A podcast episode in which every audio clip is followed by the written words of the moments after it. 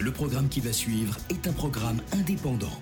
Les francs-maçons de deux colonnes à la une ne s'expriment en aucun cas au nom de leur obédience, de leur loge, d'un parti politique, d'une entreprise, d'une association ou de quiconque à part eux-mêmes. Les frères et sœurs présents s'expriment uniquement en leur nom, en toute liberté.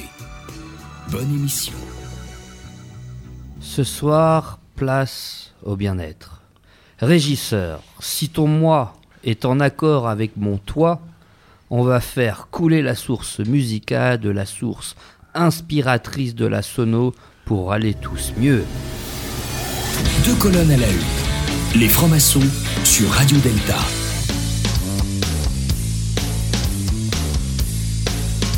Je me sens déjà mieux. C'est rasséréné que je channeling vers ton centre créateur BP. Yeah, on va cultiver notre champ de fleurs de bac pour que la psychomagie opère. Ah, que c'est bon de sentir cet égrégore entre mon cœur et mon cerveau. Ce soir, Stanislas, nos moi vont-ils se réunir? Oh, que c'est bon. Je feng suis grave, man. Tout le studio est bien orienté. Yes, Stanislas, chante-nous la mélopée de l'ordre du jour. Aujourd'hui, nous allons recevoir Anka Visdei, qui vient d'écrire un livre sur Alberto Giacometti qui s'appelle Ascèse et Passion aux éditions Odile Jacob. C'est good, nos deux colonnes ne font plus qu'une. L'émission Angélique peut commencer au centre de l'univers Radio Delta. BP fait vibrer le son des bols tibétains. Alors, on va écouter Jacques Brel, La Quête, puisque apparemment, euh, notre invité de ce soir a une longue quête vers Giacometti, vers cette inaccessible étoile. Toute l'équipe de Deux colonnes à la une sur Radio Delta revient dans un instant. rêver un impossible rêve, porter le chagrin des départs, brûler d'une possible fièvre, partir.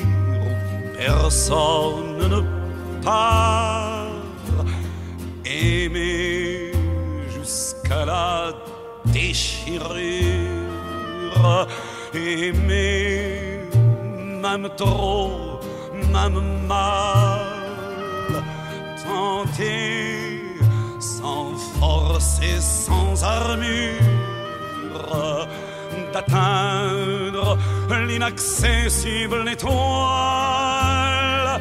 Telle est ma quête, suivre l'étoile. Peu m'importe mes chances, peu m'importe le temps ou ma désespérance. Et puis lutter toujours, sans question ni repos, se damner pour l'or d'un mot d'amour. Je ne sais si je serai ce héros, mais mon cœur serait tranquille et les villes s'éclabousseraient de bleu parce qu'un malheureux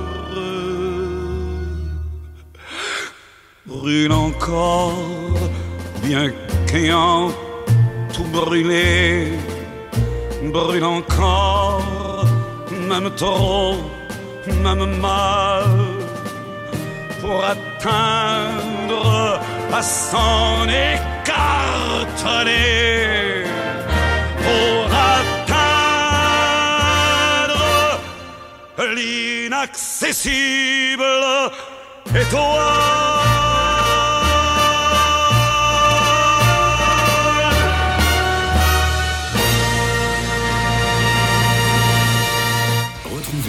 Colonnes à la une en podcast sur deltaradio.fr. Eh bien, vous êtes de retour sur deux colonnes à la une sur Radio Delta. Moi, c'est Fred. Ce soir, je suis chaud patate et je suis très heureux de retrouver notre euh, frère BP, plein, plein de force et, et de vigueur. Euh, je, je sens qu'il en a pris plein la gueule. Pas de chichi, Fred, entre nous. Mais pas de chichi, pas de blabla. Mais en tout cas, ça fait plaisir de te revoir. je sens ouais, que bah ouais, puis je suis bien en forme. parce que là, on va recevoir euh, Jacobetti sans Raven. euh, C'est un peu, euh, Un peu curieux, quoi. Oui, ils vont pas te reconnaître. T'as perdu 50 kilos là. Bah ouais, c'est voilà. Un peu chaud. Alors, à côté de Je moi, mon, jambe. hein, mon fidèle euh, compère, euh, notre frère Stanislas, qui a mis, qui, a- qui a pas mis un gilet orange ce soir. T'as un gilet, je, je- je- qu'est-ce que c'est que ça C'est Il mange à tous c'est- les râteliers c'est- là, avec son c'est gilet, un les truc, jaunes, les euh, oranges. On les dirait euh, dans le Père Noël est une ordure là. C'est c'est pas un gilet là, c'est une serpillière que t'as mis là. C'est c'est affreux. Tu descends les poubelles avec Moi, j'aime beaucoup. Je sais ça, je ce que tu fous avec. Vous il est où ton- Folklorique. il est où ton Franchement, ta- t'as- il est où ton t'as- tableau pour avec un la bonne artiste femme à euh, poil là des goûts bizarres, franchement. Alors ce soir, nous avons le plaisir de recevoir notre frère Lionel pour la première fois et c'est vraiment un grand plaisir de Bah, te merci recevoir Lionel, au revoir nous. d'ailleurs. C'était court. Et on te, on te garde pour euh, une chronique spéciale que tu nous présenteras tout à l'heure. Et ça, Alors vous Ça pourrez pas le voir, cette chronique très éludée, mais on est à la radio, c'est bête.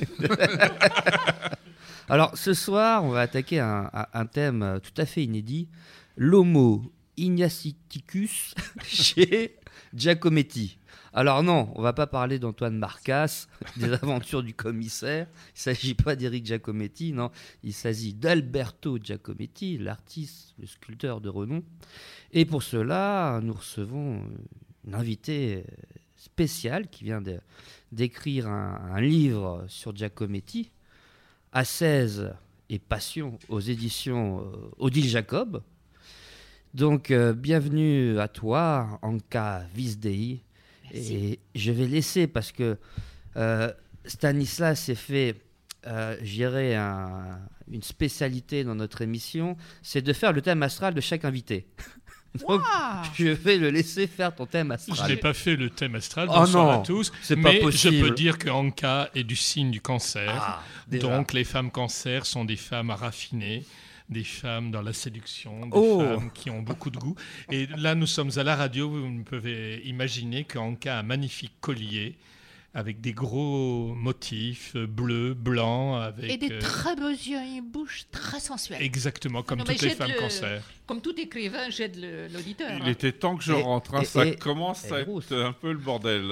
Et- Et et- Anka et- est rousse. Elle est rousse. Je risque de perdre tous mes moyens aujourd'hui même de Parce que bégayer. c'est un obsédé des roues. hein. J'ai un chapeau bleu canard qui va très bien avec mes boucles Oh, rousses. oh là là, on n'est pas dans la merde. Ça ne fait que commencer, les gars. Arrêtez, on va actionner la machine à bip toute la soirée. Bip bip Ah, Donc pour dire, des- pour, pour dire aussi que donc euh, Anka est né à Bucarest, qui est metteur en scène, écrivain et dramaturge d'expression française. Donc elle, après avoir fait des études à l'Institut théâtral et cinématographique du Bucarest, section mise en scène, elle s'exile, elle s'exile, pardon, à Lausanne avec son père qui est réfugié politique, donc en Suisse. Elle suit des études de droit, de sciences politiques et de criminologie à l'université de Lausanne et obtient une licence puis un doctorat en droit en 1979. 79. Ça, c'était pas très important l'année. Il faut être très galant avec les femmes. Donc, je fais exprès de pas donner de date.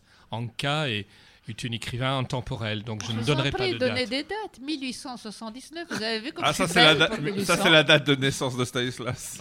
Oui, j'ai bien connu Quelle Giacometti. courtoisie. Et donc, euh, elle a fait beaucoup de, des, des critiques de théâtre, de cinéma, euh, dans beaucoup de... Et puis elle enseigne l'art dramatique à l'école de théâtre de Londres, après avoir pris des cours chez Vera Gregg.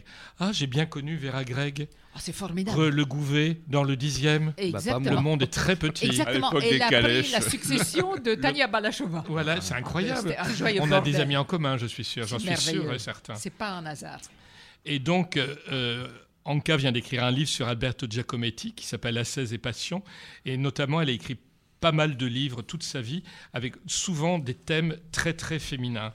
Euh, et ça, on peut en, en reparler. Et ce qui est intéressant, c'est que les sculptures de Giacometti étaient des. Il y a eu, on se souvient, beaucoup d'hommes très minces et très longilignes, mais il y a eu une époque où il a fait beaucoup de femmes. Donc voilà, et Bah, Donc, il a euh, commencé par la femme qui marche avant l'homme qui marche. voilà. hein. Euh, C'est exactement comme dans l'histoire de l'humanité. voilà, C'est oui. exactement ça, c'est le problème. Mais bon, surtout, il est- c'était à cette époque-là, je pense que c'est assez commun, mais commun pour des hommes exceptionnels. puisque Picasso c'est un peu la même chose et tous les cubistes, euh, mais je crois qu'il était surréaliste d'abord, euh, Giacometti. Oui, il a eu su. plusieurs euh, périodes et c'est exactement ça qui- la vraie réponse. Tous les arts premiers en fait, toute Exactement. l'importance des arts premiers, parce que c'est vrai que quand on voit une exposition de Giacometti, on est frappé par l'importance des arts premiers. Et ensuite, il termine par l'Antiquité, parce que ça ressemble un peu aux Étrusques quand même. Je ne pense pas que ça soit dans ce sens-là. Je pense que ce que tu dis est tout à fait juste. C'est un des rares euh, sculpteurs et artistes qui ont refait toute l'évolution de l'humanité. Mhm. Son père était peintre et son père était peintre post-impressionniste. Donc il a commencé dans l'atelier du père qu'il adorait, qui a senti le génie. Il a commencé par faire du post-impressionnisme. Après, il est allé faire des études en Italie. Là, il a découvert les Étrusques. Il y a des gens qui disent qu'il a tout volé aux Étrusques. Pas du tout. C'est des histoires comme les Boyle Marriott et tout ça. Au, même moment, dans deux endroits du monde, il y a deux personnes qui ont exactement la même idée parce que simplement l'époque est prête. C'est les Étrusques qui ont volé à Giacometti, en fait. Oh, On pourrait dire ça, on pourrait dire ça. Ils avaient une avance de 3000 ans, ils ont déjà vu que Giacometti allait arriver. C'est c'est d'ailleurs ma théorie que je vais exposer C'est de la bientôt dans physique ce quantique. C'est la faute de Bogdanov. Puis euh, Et Giacometti. puis c'est Einstein. Les temps sont concomitants, bien entendu. Hein. Et effectivement, après, il a adoré les Égyptiens, les Mésopotamiens, mais on a un voyage à travers ça. Et au fond, son problème crucial, parce que c'était dans une quête, et dans une quête, c'est pas à vous que je vais apprendre. C'est-à-dire qu'il a la tête, euh, euh, son, sa tête se sculpte et son corps se sculpte. Alors ça va vous faire penser bien sûr à la pierre. Et si on voit ses photos de jeunesse, c'est la pierre non dégrossie. Et si on voit les photos à la fin, il ressemble totalement à ces sculptures. Mais c'est vraiment sur le plan symbolique, on ne pourrait pas inventer mieux. Donc effectivement, son rêve était de montrer la réalité comme il la voyait. Il était figuratif. Il a fait sept années de cubisme et de dadaïsme et de surréalisme, parce que ça, il l'avait pas eu chez son père. Ça, c'était une tendance nouvelle. Et après, il est revenu au figuratif. Et là, nous rentrons dans ce que Stanislas évoquait, hommes et femmes. Et c'est très étrange. C'était un mec qui avait une sexualité intense, euh, très dirigée vers les prostituées, parce qu'il était... euh, Bah, C'était Euh, Montparnasse en même temps. c'était Montparnasse à fond. Mais, par exemple, il n'a pas goûté à la bisexualité, qui était un truc à l'époque, il y avait une ouverture de Ah. tout point de vue. Mais comme il était, c'était donc un protestant de langue italienne. Déjà, ça fait un- une certaine chose. Il avait une mère très forte, qui dirigeait toute la fratrie, y compris le frère Diego, qui a été finalement toute sa vie un peu son praticien. Et il avait découvert à l'âge de 17 ans, à cause d'une maladie infantile, euh, qu'il était stérile. Et dans son esprit de Suisse, italien du Val Bregaglia, le fait d'être stérile lui interdisait le mariage. Ce qui fait que sa sexualité s'est orientée totalement vers les prostituées. Ce qui, quelque part, était très honnête par rapport à son idée de fonder une famille ou pas la fonder. Il dit d'ailleurs des choses qui sont très troublantes, même pour une féministe, qui sont très justes, qui dit euh, les prostituées, c'est les plus honnêtes des femmes, elles vous présentent l'addition d'abord. Et j'y ai pensé parce que vous m'avez fait l'immense plaisir de diffuser du Brel avant, et je pensais aux biches de Jacques Brel, qui dit à peu près la même chose, car les putains, les vrais, c'est celles qui font payer, non avant, mais après. Donc, vous voyez la similitude Ah, la de pensée, ce similitude. qu'une féministe peut tout à fait accepter. hein. Bah, Mais- D'ailleurs, j'invite euh, les personnes qui se déplacent, à- qui visitent Montparnasse, à aller du euh, côté d'un restaurant qui s'appelle le Parc aux Cerfs. Parce qu'en fait, ça- on a masculinisé le nom du restaurant parce que ça s'appelait le Parc aux Biches. Parce qu'en fait, c'était un grand bordel et c'était le restaurant du bordel. Et les femmes, on appelait ça les biches. C'est pas là où il y a des chimelles aujourd'hui? Non. Et bien justement, la chanson de Brel s'appelle Les biches et il dit qu'elle ch- chasse le cerf. Ah, mais je suis très heureuse. Mon parent n'est plus ce qu'elle était, mais je vois qu'il y a de l'évolution, que je suis heureuse de constater. Venir dans votre émission, c'est se renseigner Donc il n'y sur a la pas vie en eu euh, d'aventure homosexuelle chez, chez Giacometti. Non, non, non, pas, Pas trop. un soupçon. Et ce qui est très intéressant, C'est qu'au fond, dans sa sculpturale, on peut dire qu'il y a le dénominateur commun entre hommes et femmes, et ça c'est très juste, Stanislas le suggérait, c'est qu'il y a un moment où on n'en fait même plus de différence C'est entre hommes et femmes. Exactement, c'est ce que j'ai remarqué. La ces, ces sculptures sont Un côté asexuées. asexué total, Asexué. et pas un asexué stérilisé, mais un asexué qui nous ramène à quelque chose de, de très commun. Giacometti n'était pas juif, il a passé la Deuxième Guerre en Suisse, en revenant auprès de sa mère, mais je trouve que pour la plupart d'entre nous, les femmes de Venise ou ces derniers hommes qui marchent, sont l'image du XXe siècle, de l'immense tragédie qui nous est tombée dessus avec, euh, avec les camps. Et je trouve qu'il a, peut-être justement parce qu'il venait d'un pays neutre, il a donné l'image de ça, qui n'est pas une image trop naturaliste comme c'est dans ce que MacArthur a filmé et tout, mais qui est une image vraiment de la tragédie du XXe siècle. de l'anéantissement du sexe, de la condition sociale, la condition professionnelle de l'homme, lors d'une sorte de folie euh, identitaire. Et Dieu sait qu'on en a connu dans le XXe siècle, politiquement, au moins deux, des deux bords. Alors, on, on parle de prostituée, mais dans le sous-titre de ton livre, effectivement, il y a, un- il y a un mot qui, qui, qui m'interpelle, c'est le mot ascèse. Oui. Effectivement, est-ce que Giacometti est un ascétique? Bah, quelque Tu part, le oui. définis comme ça Parce que le simple fait de Mhm. s'interdire les femmes non tarifées, Oui. c'est aussi une manière de protéger son œuvre. Euh, J'aime beaucoup Brel, donc je m'étais intéressée. J'ai eu la chance de voir le compositeur de Brel, François Robert, qui était un ami intime, malheureusement passé euh, à des échelons supérieurs en ce moment. Et il m'a expliqué que Brel avait que des aventures euh, qui n'étaient pas en séducteur, qui étaient en romantique. Il avait que des aventures très brèves parce qu'il voulait faire des femmes, de sa femme officielle, et des aventures brèves et pas intéressantes, un rempart pour protéger son art. Et je pense que pour Giacometti, c'est pareil. Soyons très, très francs. Un art, s'il est exercé dans des conditions euh, de totale soumission et de totale implication, et une vie personnelle réussie, ce sont deux maîtres trop exigeants pour être servis en même temps. Ou alors il faut être génial ou extrêmement euh, fort, ou alors séparer sa vie en deux époques.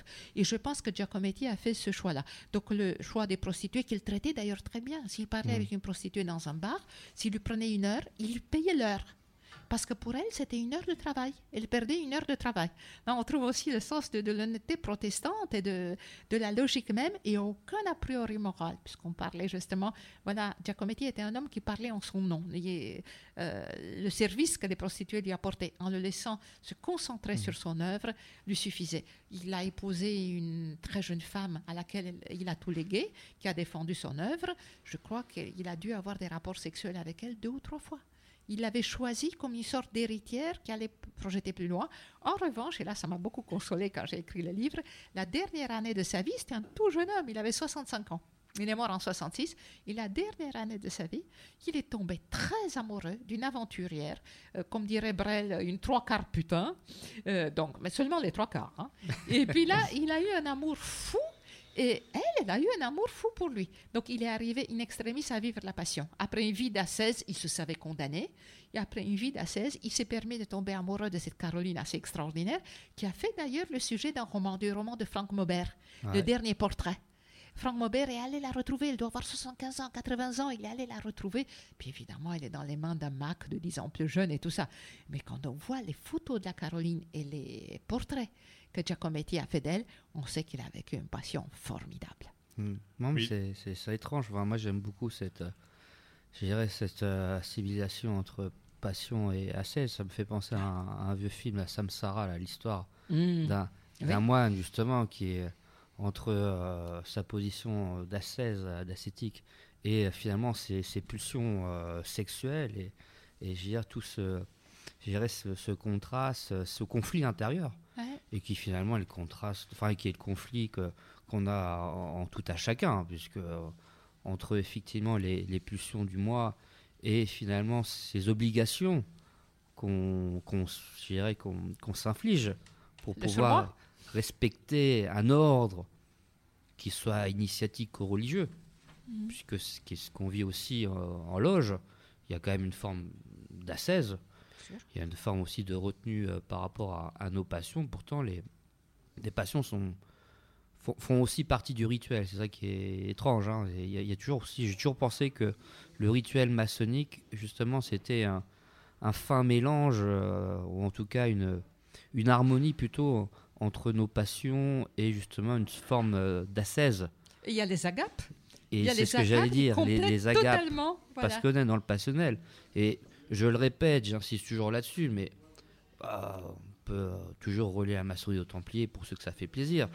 Euh, voilà, je, je- je fais un clin d'œil à, à notre frère Ernu parce qu'il adore ça. Mais pour autant, euh, voilà, 1717, il y a la création de la Grande Loge de Londres. Et à cette époque-là, euh, on ne se réunissait pas dans des temples comme aujourd'hui, on se réunissait quand même dans des tavernes et on faisait pas que boire de l'eau.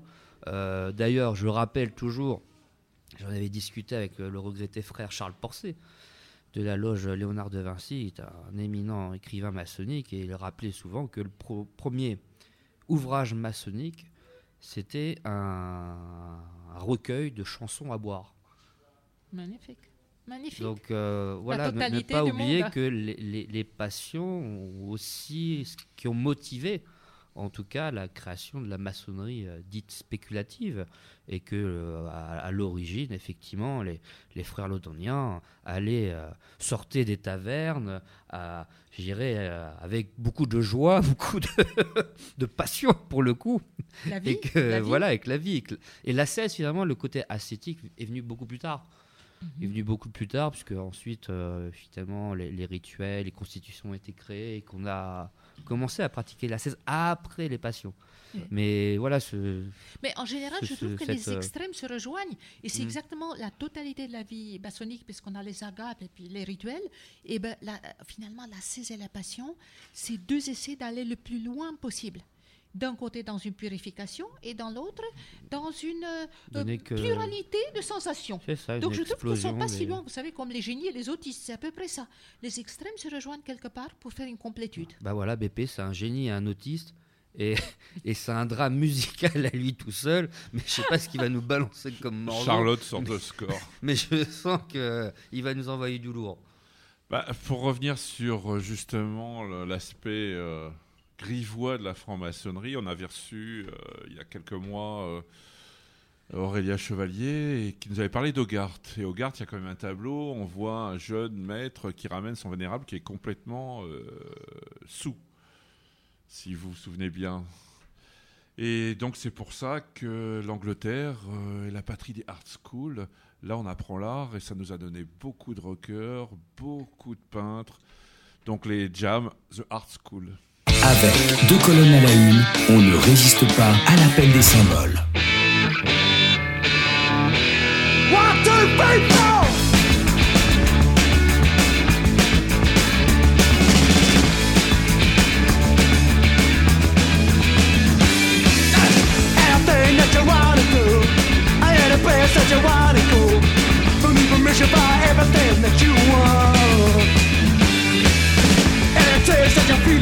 Right.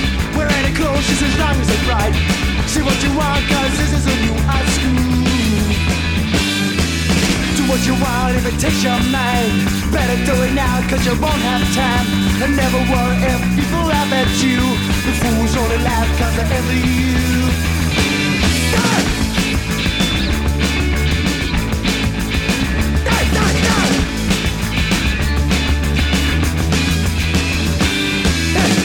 Time's motion and the hands are fast. Young ones remember they don't always last. It's up to us to make sure they understand.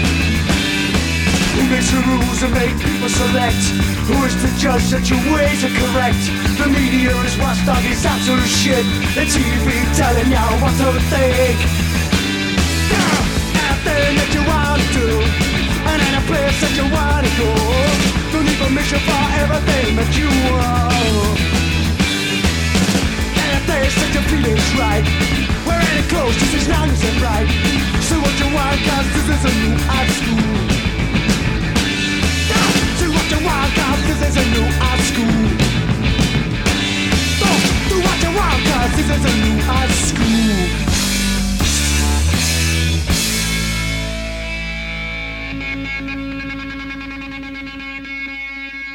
Donc, j'ai une question très simple finalement. Pourquoi Giacometti? Euh, bah, c'est une excellente question. J'avais à un moment donné, après avoir écrit une cinquantaine de pièces de théâtre, donc avoir fait beaucoup de fiction, euh, je voulais faire des biographies parce que j'arrivais à un point de ma vie où je me demandais, après une quarantaine de, pièces, où est-ce que j'allais me diriger. Donc j'ai essayé d'étudier la vie de trois personnalités. Il se fait que c'est trois, mais c'est un hasard. Tout va par triade, je n'y peux rien. Dans ma vie, c'est comme ça et vous savez très bien que chez nous, c'est pareil. Donc j'ai commencé par quelqu'un que je connaissais qui était Jean Anouilh quelqu'un dont je trouvais la vie absolument exemplaire. Je l'avais connu en tant que journaliste, je n'ai pas été journaliste radio, et là je l'avais rencontré pour la presse écrite. C'était un homme auquel je n'avais trouvé aucun défaut. Beaucoup plus tard, 15 ans après sa mort, il y a un éditeur qui m'a dit Mais il n'y a pas de biographie de Hanouï. Très peu de gens le connaissent. Et dans ce cas-là, je me suis dit, bah, moi, je connais plein de choses. J'ai une correspondance avec lui qui est très importante. Donc, je serais ravie de faire une biographie d'Anoui. On a craint un peu la famille. Une fois que je fais le livre, je connaissais tellement bien Anoui que la famille, dont certains membres ne se parlent pas entre eux, se font des procès jusqu'à aujourd'hui. On nous ont été tellement reconnaissants qu'on a pu mettre dans la biographie d'Anoui par le chef Allois des photos de toutes ces femmes et de ses cinq enfants. Donc il y a vraiment un travail formidable. Au fond, cette famille n'attendait que ça, quelqu'un qui les connaisse vraiment de l'intérieur. Après avoir fait Anouilh, Bernard de Fallois, qui est un excellent éditeur, m'a demandé qu'est-ce qu'on allait faire après. Moi, je lui ai dit que j'avais pris un très grand goût à la biographie et je voulais faire un deuxième personnage qui avait marqué le XXe siècle. Et j'ai pensé à Orson Welles. J'ai pensé parce que je voulais euh, diversifier. Je voulais d'un côté qu'il y ait un écrivain français et quel écrivain, de l'autre qu'il y ait un cinéaste, mais un cinéaste américain qui adorait l'Europe. On a fait le livre sur Orson Welles. J'ai pas connu Orson Welles, mais j'ai euh, repris un système d'enquête que j'avais quand j'étais journaliste. C'est-à-dire que j'ai vu tous les gens qu'il avait connus, et Dieu sait qu'il en restait beaucoup, y compris son, euh, son grand amour euh, qui avait travaillé avec lui. Donc j'ai fait une sorte de euh, portrait mosaïque. J'avais adoré ça, puis jamais 203, je sentais là vraiment la nécessité. Euh, mon père était architecte, on est très, très manuel et puis je peins beaucoup. Donc je me suis dit, c'est impossible que lorsque tu donnes l'image du XXe siècle, que tu parles d'un écrivain et d'un cinéaste, tu ne parles pas des arts plastiques, qui sont quand même quelque chose de- de- d'essentiel. Et puis du coup, le choix s'est porté tout de suite sur celui que j'admirais le plus, qui, à mon avis, synthétisait le siècle et le résumait. Et c'était Alberto Giacometti. En plus, j'avais beaucoup de plaisir parce que je suis suissesse, enfin, je, suis d'origine roumaine, mais je suis venue avec mon père réfugié en Suisse avec une valise, donc c'est vraiment mon pays d'adoption. Donc j'avais beaucoup de plaisir de parler d'un Suisse venu d'une petite vallée, en plus avec une langue minoritaire, l'italien, avec une religion minoritaire dans sa langue puisqu'il était protestant, et qui au fond a vécu la moitié de sa vie à Paris, que tout le monde prend pour un Italien ou pour un Français, et qui au fond était un citoyen du monde. Donc du coup, il, il était en train de clore ma trilogie des grandes figures du XXe siècle dans les arts. Bah, En même temps, tu es plasticienne, donc ça, Oui, ça oui. rejoint quand même aussi ce que tu es. C'était une facilité de lecture des œuvres et ça m'a aidé énormément. Et d'ailleurs, chaque fois que j'ai fait euh, un livre, j'ai fait dans, dans ma pratique, par exemple, à Nouilles au départ, on avait très peur que les photos ne soient pas exploitables, que les droits soient très difficiles. Donc du coup, je m'étais exercée à faire des portraits d'Anouilh et c'est pas facile. Déjà avec lunettes, c'est pas facile. Des portraits d'Anouilh que j'ai travaillé et quand j'ai fait Giacometti, je faisais dans mon atelier de peinture des copies de Giacometti, des copies des peintures. Ça aide énormément. Quand on a la pratique, ça aide parce qu'on retrace les traits dans les traits du maître et on voit tout à fait la conception. C'est vraiment comment étudier un grand chef et reprendre sa recette, mettre ses pas dans les pas de son père, mettre les pas dans les pas de son sujet. Je- C'est c'est un peu sur le, c'est ce que je voulais rebondir. C'est Nietzsche qui dit que tout écrit est autobiographique. Alors je me dis, quand on écrit la biographie de quelqu'un, on parle aussi de sa propre biographie. Euh, totalement. C'est-à-dire que je crois qu'on comprend très facilement les choses qui nous ressemblent ou qui résonnent au moins. On ne choisit pas par hasard. Déjà, dès le début du choix, c'est exactement ça. Et puis, vous savez très bien que les psys disent très souvent euh, l'expérience est une bougie qui n'éclaire que celui qui la porte. Donc, ça veut dire qu'on raisonne et on comprend des choses que peut-être d'autres n'ont pas compris. Et ça m'est arrivé d'ailleurs avec euh, Giacometti. J'avais trouvé des choses sur son endroit natal, puisque j'avais visité ces vallées de la Suisse, que, dont j'ai pu constater l'existence une fois allant sur le terrain. Donc c'est une forme de connaissance innée une fois qu'on se met dans la peau du personnage. Oui, oui, complètement.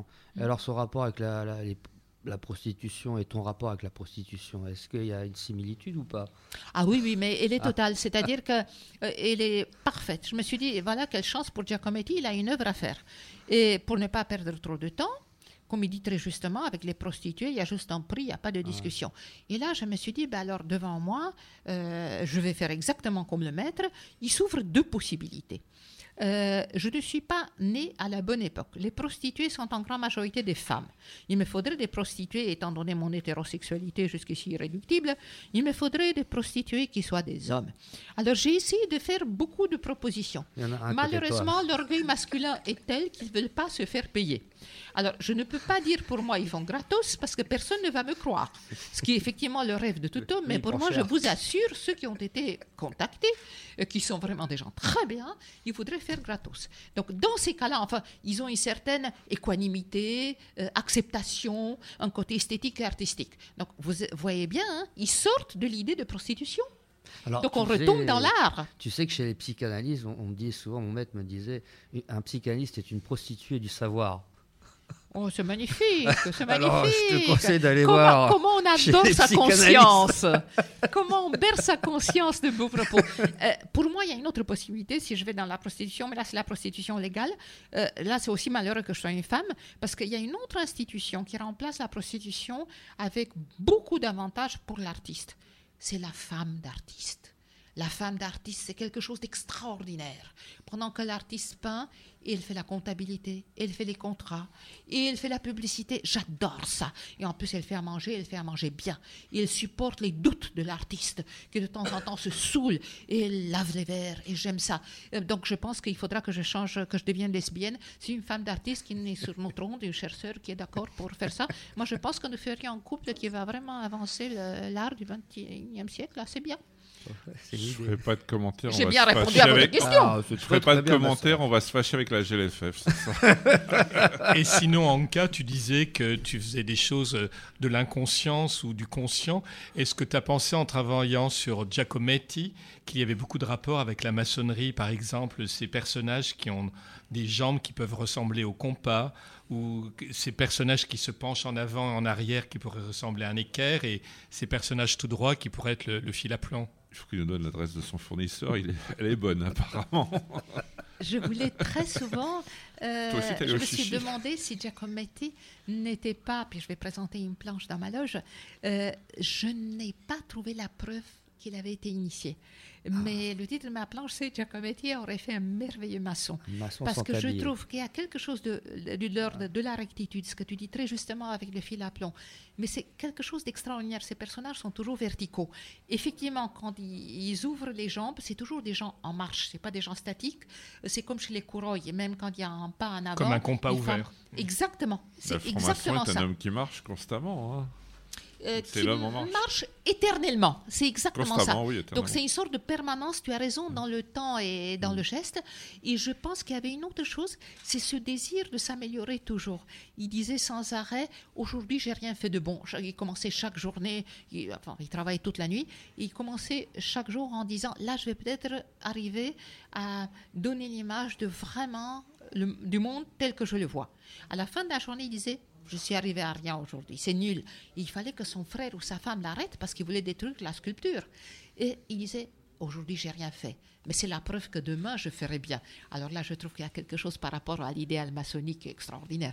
L'amélioration constante, la progression, c'est évident. Et le fait qu'il n'y ait pas de but, mais que ça soit au fond le chemin qui est le but. Et il le vivait aussi d'une façon quelque part très joyeuse. Parce qu'avant de commencer à travailler dans son petit atelier qui n'est pas très loin, Henri Hippolyte Mandron, il passait la nuit à la coupole jusqu'à vers euh, 4 ou 5 heures du matin. C'était un des mecs les plus disaires, avec son magnifique accent moitié allemand, moitié italien. Il paraît qu'il faisait rigoler tout le monde. Il y avait toutes les euh, autour. Il y avait des gens très intéressants qui voulaient le rencontrer lui parler. Donc, euh, Yana Yara, le japonais qui a beaucoup écrit sur lui. Et les gens venaient autour de sa table et il était hyper causant. Et à un moment donné, il a dit un truc qui est très intéressant. Il a dit si j'avais ni bras ni jambes, mais que j'étais un torse qui était posé sur une cheminée et que je pouvais écouter les conversations, j'en serais heureux. Donc c'est amusant que ce mec qui part dans la cesse toutes les nuits et qui au fond veille un peu sur la ville quand tout le monde dort, était au fond hyper communicant et il donnait énormément. Et ça, je trouve qu'il y a vraiment des valeurs maçonniques là-dedans. Mais d'ailleurs, quand tu parles de- dans ton livre, il y a aussi un point, et tu l'as évoqué, c'est l'altérité en fait. C'est-à-dire qu'en fait, il se retrouve dans l'autre. C'est un peu au sens lévinassien du terme, ou même euh, euh, Rimbaud, je est un autre, puisque à un moment, tu dis qu'il euh, retrouve, il, montre l'homme qu'il est dans le, en montrant les autres hommes. Oui, c'est épatant parce qu'au fond, les statues de Giacometti se ressemblent un peu. On peut dire qu'on reconnaît un Giacometti tout de suite. Et c'est une des raisons pour lesquelles il est le sculpteur le plus cher du monde. D'abord, c'est très bon et ensuite, c'est immédiatement reconnaissable. Et ce qui est extraordinaire, c'est que chacune des statues est différente, mais au fond, chacune, on revient, c'est un dénominateur commun. Vous voyez la tête du frère Diego, qui avait une très belle chevelure comme Giacometti, elle ressemble à. Giacometti. Exact. en trompette. Et il ressemble à Annette, qui avait Ouais. l'épouse qui avait un nez en trompette et qui avait une belle crinière. C'est extraordinaire. Donc finalement, il peint l'homme, tous les hommes dans un homme. Et ça, c'est merveilleux. Et ce qui donne son universalité et le fait que chaque fois on est très troublé quand on voit. Quand on voit pour la première fois, si vous en souvenez, quand on a vu la première fois l'homme au dos ou l'homme qui marche, on a une émotion. On a une émotion de, de, de retrouvailles, de retrouvailles, de reconnaître quelque chose de, commun, d'avant, d'après et de toujours.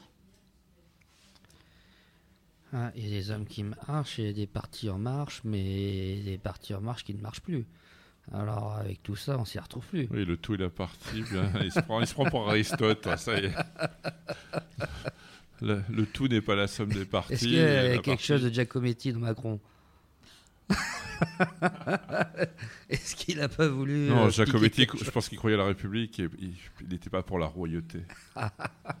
Ça, bien Je me demande quelle serait la réponse de Macron. Oui. C'est la personne à laquelle il faut adresser la question Ah, je pense que si, il y a un point commun, c'est que euh, je pense que Macron ne sait pas où il va, donc euh, c'est le chemin qui compte.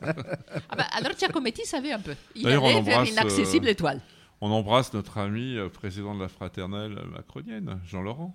Ben, bien sûr, bien sûr, Jean Mais Laurent. est-ce que tu- Pardon. le- L'homme qui marche euh, Voilà. au-dessus des étoiles. Surtout vers le. Il est très maçonnique, vers le bistrot. En plus, c'est intéressant parce qu'à un moment donné, une période de la vie de Giacometti où il n'était pas encore connu, il a quand même été riche et connu à partir de 50 ans sans problème. Mais la partie la plus difficile de sa vie, et je ne sais pas s'il n'y a pas de l'humour euh, du deuxième degré, il l'appelle la longue marche. Et la longue marche, c'est quand les surréalistes l'ont viré parce qu'il En voulait faire 35, du figuratif. oui, Exactement, voilà, en ouais. 1935, parce qu'il voulait faire du figuratif. Et là, on peut revenir aux valeurs maçonniques. Parce qu'au fond, se fâcher avec les surréalistes à l'époque, c'était pas bon du tout. C'est commettre Il y en aujourd'hui. a eu beaucoup, euh, hein, ça dit. euh, Euh, il y en a eu beaucoup. Mal, hein. mais par charrette successive. Mhm. Lui, il a été exclu et euh, il y avait un piège. On l'a invité à un repas où il allait bien volontiers parce que c'était un homme qui, savait vivre, un bon vivant. Et puis au fond, il s'est découvert comme dans une cellule communiste devant tout un groupe qui allait le juger. Et puis du coup, lui qui était plutôt un Suisse calme, il a dit Je vous accorde pas le droit de me juger et il est parti.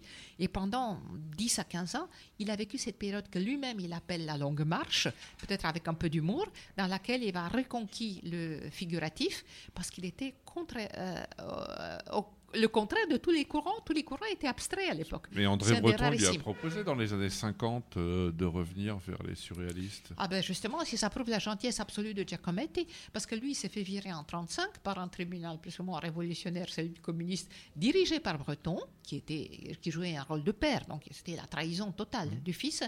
Il est parti, et en 50, quand Breton est revenu des États-Unis, il a voulu refaire une rétrospective surréaliste. Oui, en 53, je crois. Exact. Et à ce moment-là, Giacometti, sans l'once de rancune, lui a redonné la boule suspendue, qui était un des, une des sculptures magiques.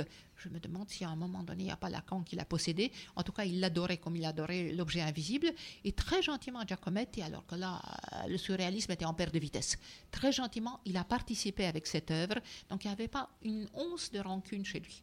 Qui, euh, Mais il a été dadaïste aussi, euh, Giacometti. En partie, dans la mesure où le dadaïsme faisait partie des surréalistes, mais effectivement, il avait des rapports avec un dadaïste mesuré, qui était d'ailleurs l'initiateur, qui était le formidable Tristan Zara. Ça, c'est une personnalité. Si quelqu'un voulait Mhm. Faire une liés, biographie d'ailleurs. sur lui, et ils sont toujours restés liés, parce que pour eux, c'était pas un intérêt idéologique. Pour eux, c'était une recherche vraiment artistique, une recherche de casser les canons, de s'amuser. C'était vraiment deux types marrants, et je pense géniaux, même Mais il pour était Zara. viré aussi de Zara, des surréalistes. Bien sûr.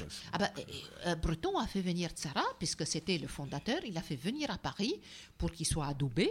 Puis après, il a rompu avec lui, il est allé jusqu'à euh, organiser la, euh, la bronca au moment d'une pièce de théâtre qui était faite par Tsara. Donc il a voulu faire chuter la pièce de Tsara, venue depuis deux ans à Paris, justement parce qu'il lui portait de l'ombre. Heureusement, Tsara avait une fortune personnelle, bien que d'origine roumaine, ce qui fait qu'il ne dépendait pas de ça. Et Tsara est un homme tout à fait indépendant comme Giacometti. Donc il a eu son propre destin, mais qui est curieusement resté un peu dans l'ombre. Je pense que Tristan Tzara attend son biographe. Il y a un côté punk, non? Parce que je sens qu'il va nous mettre un. Non, non, justement, euh, euh, bah, on parlait de la solitude de l'artiste. Ça me fait penser à un roman roumain très connu, c'est 2000 ans de solitude de Mireille Sébastien. Et euh, où il y a une préface d'ailleurs euh, très controversée euh, d'un. Bon, c'est pas grave. Mais la vie d'artiste est très dure. Donc, euh, on va écouter Gal Costa, Vida de Artis. Toute l'équipe de Deux colonnes à la une sur Radio Delta revient dans un instant.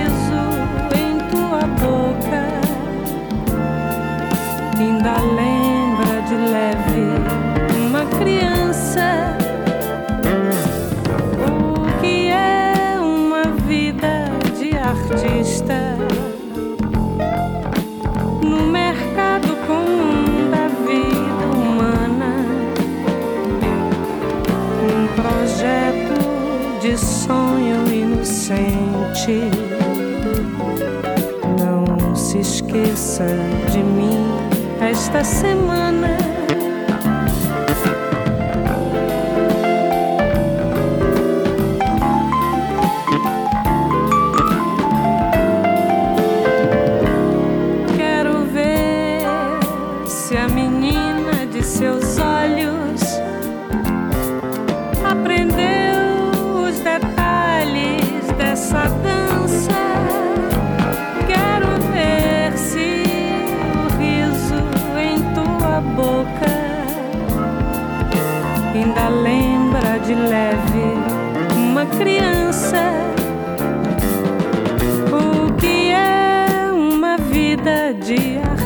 Artista no mercado comum da vida humana? Um projeto de sonho inocente. Não se esqueça de mim esta semana.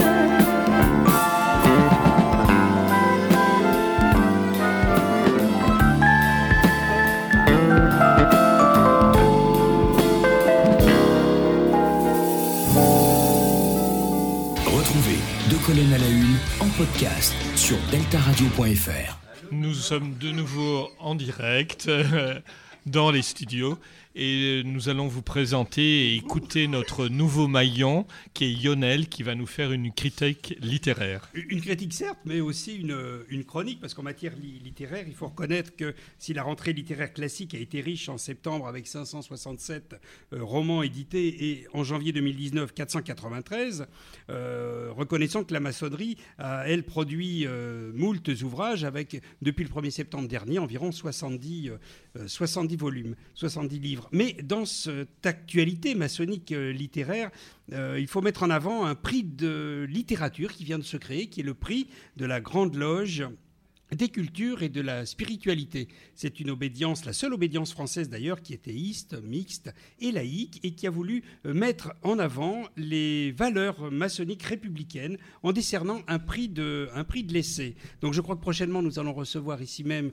euh, Christine euh, Sauvagna, grand maître de la GLCS, et elle vous parlera mieux que moi de, ce prix. C'est une grande première qu'il faut saluer parce que nous connaissions euh, les prix littéraires, ceux de l'Institut maçonnique de France, remis au Salon maçonnique du livre en novembre à Paris, qui est la plus grande manifestation maçonnique européenne, puisqu'elle réunit euh, plus de 5000 euh, visiteurs. Là, c'est un prix qui sera remis au mois de mars par la GLCS. C'est une belle initiative qu'il faut saluer.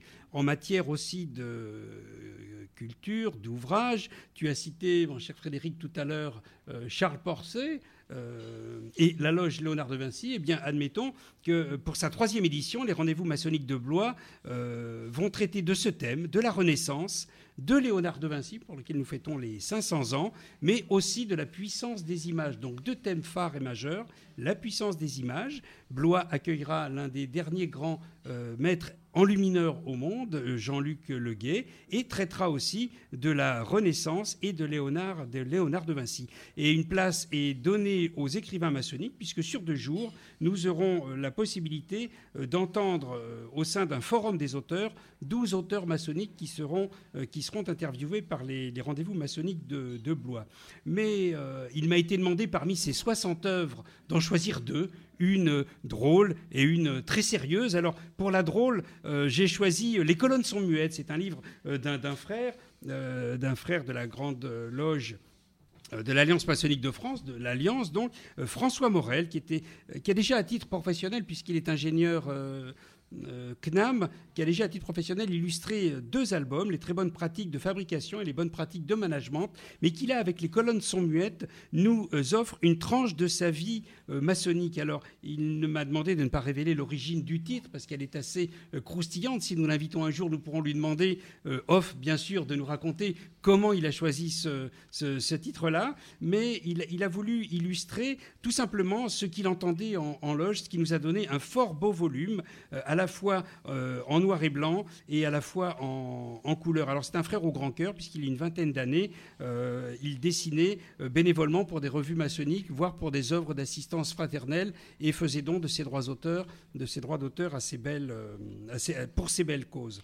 L'autre ouvrage, qui est tout aussi intéressant, mais peut-être moins disons plus sérieux, c'est un ouvrage qui traite de République, armée et franc-maçonnerie, qui est l'œuvre d'André Boucharot, qui est un général de, de, corps d'armée, euh, spécialisé euh, à la fois, je dirais, et dans l'art militaire et dans l'art d'écrire, puisque nous lui devons déjà un Joffre de la préparation de la guerre à la disgrâce, et notamment des ouvrages concernant l'histoire de l'armée française, essentiellement entre 1870 et 2000, 2012. Alors, dans ce livre, République, armée et franc-maçonnerie, nul n'ignore les, les, loges militaires, le poids et l'influence des loges militaires sur la, sur la maçonnerie. Et il part depuis le début, l'arrivée de la maçonnerie en France, après la maçonnerie anglaise, donc tu l'as dit tout à l'heure, Frédéric, créée en 1717 avec la Grande Loge de Londres et de Westminster. Donc il parle beaucoup des loges militaires. Il parle aussi de l'influence de l'Empire, des loges militaires et comment Napoléon a instrumentalisé peut-être la maçonnerie pour non pas asservir, mais euh, imposer sa, sa, puissance et son pouvoir dans, dans toute l'Europe. Et puis il faut reconnaître que c'est un ouvrage qui est fort bien documenté. Il y a des sources euh, inédites puisqu'il a puisé à des sources euh, de, de, de l'armée. Alors la Grande Muette, tout le monde sait que la Grande Muette sous la Troisième République ne pouvait pas voter, d'où le nom de la Grande Muette. Et bien là, par ce biais-là, par cette histoire courue sur près de trois siècles, nous arrivons à comprendre quelle a été la vie d'un maçon, d'un maçon aussi militaire. Nous apprenons cette première affaire des fiches, parce que beaucoup connaissons nous connaissons l'affaire des fiches de 1905, mais il y a une première affaire des fiches, euh, tout de suite après la guerre de 1870, où les militaires étaient déjà fichés en tant que bonapartistes, monarchistes, euh, républicains. Et c'est tout, à fait, de, tout à fait intéressant de voir comment euh, l'auteur, euh, qui n'est pas maçon, a enquêté sur ces domaines-là, euh, tout en consacrant dans son ouvrage une grosse partie à l'affaire des Réfus, et ensuite comment, récemment encore, les maçons britanniques, en 2012, étaient mis devant un dilemme est-ce qu'il devait se déclarer comme maçon ou pas, comme l'avait été déjà par le passé en Angleterre sous Tony Blair, les policiers et Les magistrats. les magistrats, euh, cause peut-être de la baisse euh, des effectifs dans le monde euh, anglo-saxon, en tout cas, en tout cas en Angleterre. Donc un ouvrage euh, très sérieux que je vous que je vous recommande parce qu'il est d'une lecture à la fois aisée, simple, que n'importe quel profane, voire maçon, euh, pourra pourra aborder avec beaucoup de plaisir puisqu'il est quand même à l'origine la maçonnerie militaire et la maçonnerie du XVIIIe siècle de nombre de nos pratiques. Je pense au rituel de banquet, notamment peut-être Le pour canon. ceux qui pratiquent le rite français, le canon et toute cette, euh, cette terminologie. Vous souhaitez communiquer avec l'émission, en général, ou un membre de l'équipe en particulier? Rendez-vous sur la rubrique Nous contacter sur deltaradio.fr. Pure coïncidence, euh, le ministère de la Défense a sorti deux ouvrages, enfin un ouvrage magnifique en deux tomes sur l'histoire de l'armée française qui est vraiment bien. Je viens de l'acquérir, euh, donc Alors, je rappelle que le- la remise du prix littéraire de la GSS se fera le 12 mars, euh, qui est la date de mon anniversaire. Donc, euh, n'hésitez pas à organiser une cagnotte sur Litchi et à m'offrir un, petit cadeau. On va t'offrir un vol sans retour pour ton booktoo. Voilà, Trêve de bavardage. Euh, Alors- voilà, moi, moi j'ai des envies de devenir biographe tout d'un coup et, et- et j'ai envie euh, un petit peu euh, voilà, de, de mieux connaître notre sœur. Je voudrais euh, tout simplement savoir à, à quel, à- à quel moment tu as décidé de, frapper à la porte du temple. Euh, J'étais toujours fascinée. N'oubliez pas que je suis arrivée en, en France, euh, enfin en Suisse d'abord, vers 14 ans. Donc il est évident qu'en Roumanie, j'avais entendu parler de la maçonnerie et pour moi, c'était un mystère absolu. Quand tu es adolescent, c'est passionnant. Mais j'avais connu encore des maçons. Maintenant, j'aurais dû leur poser beaucoup plus de questions parce qu'ils pratiquaient sous une interdiction absolue. Donc dès que je suis arrivée en Suisse, ça m'a intéressée. Et puis c'est extraordinaire, comme je crois que ça arrive très très souvent. Exactement quand j'en avais très envie et je me dirigeais plutôt vers les livres, comme par hasard, il y a eu plein de gens qui m'ont sollicité et c'était exactement ce qu'il fallait. Ce qu'il fallait. C'était une rencontre presque comme une rencontre amoureuse, euh, tout à fait euh, spirituelle, évidente et naturelle. C'est curieux que nous sommes des... qu'une tradition orale soit si intéressée par les livres. Oui, oui. C'est vrai. Mais l'oralité, c'est quelque chose de très intéressant. Tu as parfaitement raison. C'est comme la cèse et la passion. L'oralité et l'écrit se répondent l'un à l'autre et se complètent. Alors justement, euh, moi j'étais surpris de voir passion singulier parce que quand même tu dis que Giacometti il a une passion à la fin de sa vie, mais je pense qu'il en a quand même une grande toute sa vie. C'est quand même Diego. Parce que j'étais étonné de tous les portraits de Diego, tous les bustes. euh, Oh non, c'était simplement, c'est très juste ce que tu dis. Mais Diego était sous la main. Il y a un truc très émouvant. Au moment où Giacometti était en train de rendre l'âme à l'hôpital euh, de Coire, dans les Grisons, son frère était à son chevet constamment et son frère a laissé un témoignage en disant je, Il ne regardait pas en moi le frère. Il me regardait pour voir comment ma tête était faite, où s'articulaient les yeux et le nez pour me dessiner.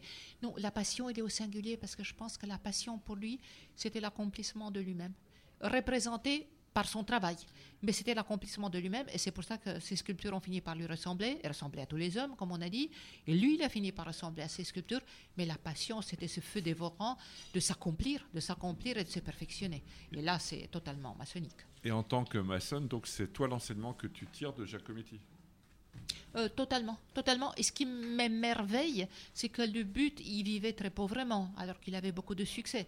Pratiquement, il avait une porte qui était constamment ouverte et l'argent était dans des boîtes à chaussures sous le lit. Euh, il n'avait pas de clé.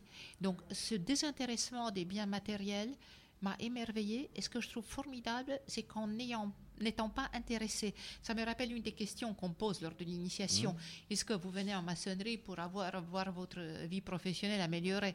Et exactement parce qu'il ne visait pas ça, il a eu Dieu merci du succès assez tôt. À partir de 40 ans, il pouvait créer sans encombre. Et c'est ça qui est merveilleux, c'est qu'en suivant l'urgence de l'accomplissement de soi, le fait, la visibilité, la notoriété ne sont que des bénéfices secondaires qui, comme par hasard, arrivent. Mais ce sont du monde du temporel. Alors, tu as écrit beaucoup d'œuvres, puisque tu l'as dit toi-même, tu as écrit une cinquantaine de pièces, des biographies, des essais. Roman. Est-ce que euh, il y a un ch- est-ce que tout compte dans ton cheminement maçonnique euh, ou initiatique? Est-ce que c'est une initiation finalement à travers euh, Absolument, absolument. Et puis je vois que de plus en plus, ça s'approche de la spiritualité. Bon, une spiritualité très joyeuse, bien sûr. Mais je vois qu'au départ, c'était des, euh, des constructions, des constructions de techniques. Et de plus en plus, les œuvres se réduisent en nombre de pages. Et en même temps, je l'espère, sont plus concentrées. Mais ça va plus vers les questions les plus difficiles. Et puis je sais aussi que je ne cherche plus une réponse, mais que je cherche de plus en plus à bien poser la question. Ouais, de la façon la plus profonde, la plus claire, avec le moins de mots. Donc la spiritualité de l'homme s'exprime à travers la culture. En gros, nous, nous ne construisons plus des cathédrales comme euh, de pierre, mais des cathédrales de mots. Le Exactement. temple intérieur. en tout cas, ma très chère Très sœur euh, Anka, je, je te remercie. Tu, tu nous as fait rêver ce soir. Tu, tu nous as fait euh, rentrer dans, dans un monde euh, imaginaire que tous les initiés ne connaissent pas forcément. Et je peux dire qu'aujourd'hui, je ne verrai plus Eric Giacometti de la même manière. Merci. Alors, si, on va quand même dire, tu planches bientôt sur Giacometti, alors. Absolument. Donc, Alberto en Giacometti aurait fait un bon maçon. contact au Grand Orient de France? Oui, au Donc, Géo. Contactez-nous discrètement via la page Facebook. On vous donnera toutes les coordonnées pour ceux qui veulent entendre, je pense, cette planche qui va être euh, très intéressante et merveilleuse. Voilà. Merci, mon frère. Merci.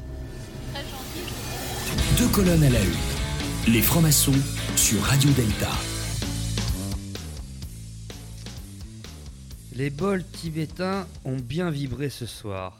Toi et moi, nous sommes en phase totale. Ce soir, il est temps de fusionner avec le temple cosmique en libérant nos chakras. Vous pourrez écouter le podcast de l'émission sur Radio Delta.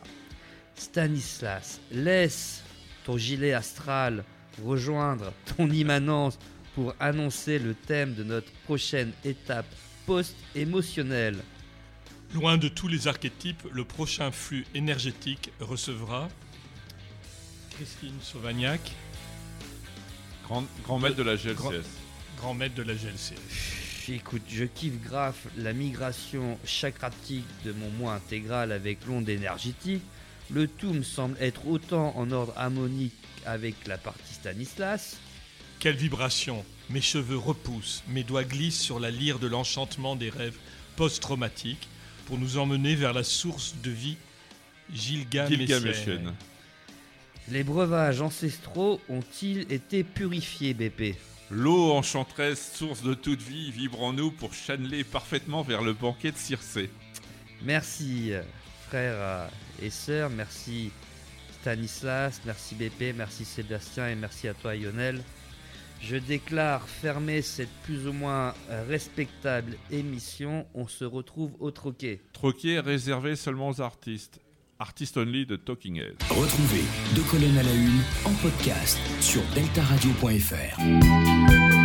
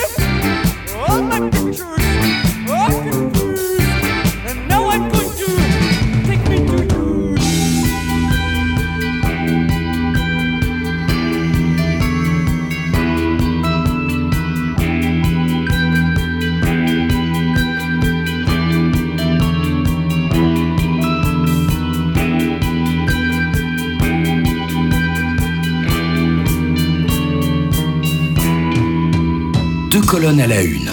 Sur Radio Delta, c'est plus fort que toi.